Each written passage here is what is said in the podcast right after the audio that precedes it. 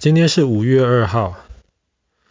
我们之前的故事其实讲过很多跟天文、跟太空有关系的事情，比方说我们讲到冥王星的发现啊，我们讲到了阿波罗十三号啊，我们也讲过了，比方说想要造人工月亮这样子的故事。可是你有没有想过，人类去研究太空有什么好处啊？比方说好了，你研究癌症。那么你可能希望能够开发明一个药出来，这样可以帮忙治疗癌症的病人。可是研究太空对人类有什么好处呢？你觉得有好处吗？我不知道。你不知道？有的。有什么好处？你觉得？呃、uh,，I'm not sure entirely。啊哈。没关系。可能以后如果有 global warming 或 climate change，可能可以先打那个 climate 可能可以先打到一个 planet B。啊哈，对，没错，这个是可能的一个好处。可是除了这些之外，其实有很多很直接的好处，而且我们每天都在用。比方说，我们今天故事，我们举一个例子好了。你记不记得我们昨天去骑脚踏车的时候，本来跟 Benjamin 约九点半去骑车，嗯，结果那 Benjamin 后来在找他们家的猫，找不到，所以他后来迟到了。所以他后来呃，我们骑车骑到一一个地方坐下来休息的时候，他不是就把手机拿出来，然后看他们家的猫现在在哪里？卫星。对，他为什么知道他们家的猫现在在哪里呢？啊，他是用什么办法来知道？因为那猫通常可能后面有这个 microchip 的东西。嗯，没错，没错，这个东西我们通常叫做 GPS，就是全球定位系统。什么叫 GPS 啊？什么叫全球定位系统啊？其实 GPS 这个概念是一九七零年代美国先开始有的。本来这个东西是想要用在美国军队里面的。什么叫做 GPS 呢？你知道我们现在围绕着地球转有好几百颗人造卫星呢。当时七十年代的时候，美国政府就在想，我们如果发射一些人造卫星，到地球外面绕着地球转，我们比方说发射二十颗或是三十颗人造卫星好了，每一颗人造卫星在地球稍微不一样的地方转，总共如果有二三十颗的话，它们就可以像一个网子一样，不管你在地球哪里，都可以被这个网子包住，对不对？被这个网子包住能能够干嘛呢？那么今天人造卫星上面。比方说，它可以发射一种电波，然后这个电波可以被你的手机接收到，这样子，你的手机或是用其他能够接收那个电波的东西，你就可以知道你现在在这个地球上的哪一个位置。这个叫做 GPS。你想想看哦，地球是。是一个三维的空间，对不对？嗯。你在哪里？比方说在地上，你有长度，有宽度，对不对？嗯。当然，从地球而言，这个叫经度跟纬度。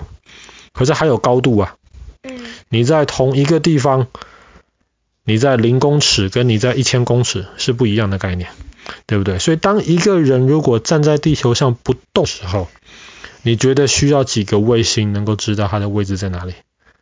一个，其实就一个就够了。如果他不动的话，可是如果今天这个人可能不动，也可能会动，你觉得需要几个卫星才能够比较清楚的知道他到底在哪里？两个、三个。对，就一个就不够了。比方说一个人他在爬楼梯，假设好了，他在一零一大楼里面爬楼梯，那么他在同一个位置，他有可能是在二楼。它也有可能是在第九十五楼，对不对？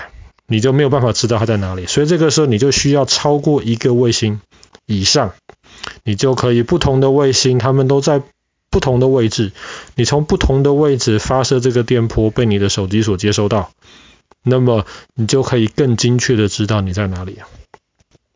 现在的 GPS 其实已经很精确了，像昨天那 Benjamin 他就给他们家的猫脖子上戴了一个猫环，那个猫环里面就有 GPS 的这个接收器。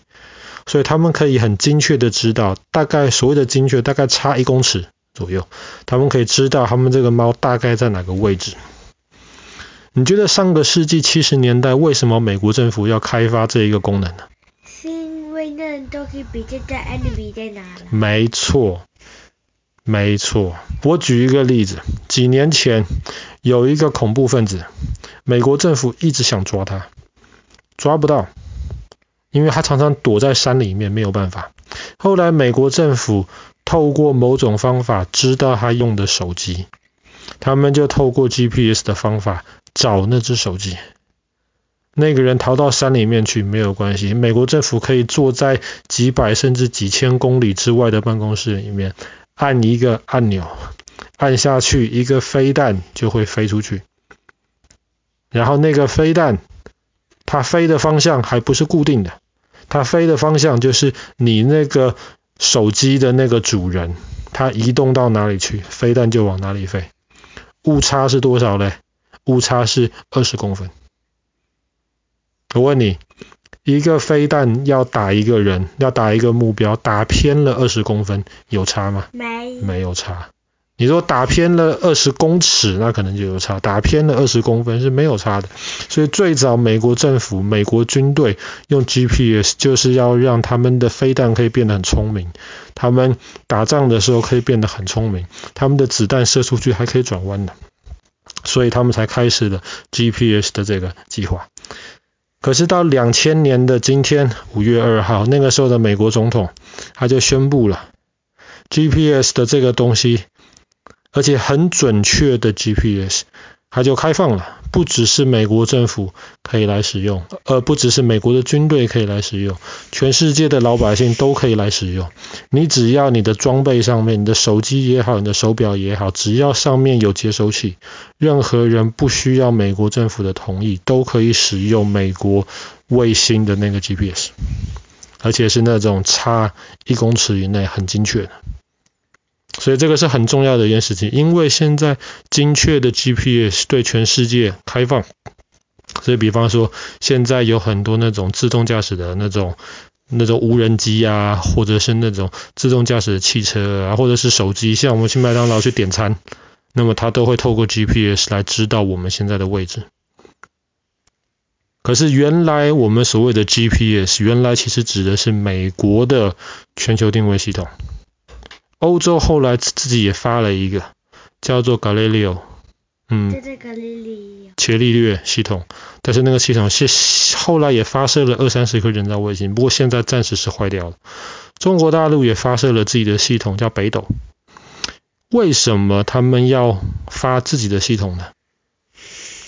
因为虽然美国的 GPS 的系统是开放，任何人有接收器，他就可以去使用。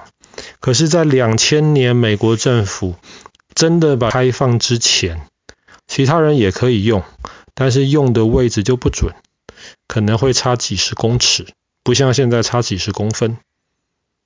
所以后来有其他国家，特别是其他国家的军队，他们就不太愿意用美国的系统。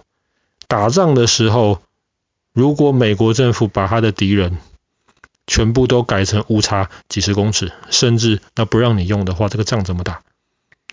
所以后来欧盟就自己发展自己的系统，中国大陆其实俄罗斯也有他他自己的呃系统。那也是因为现在有这么多不同的那个 GPS，让我们的生活其实变得方便很多。这些东西其实都跟我们研究太空、我们发射人造卫星这些有关的。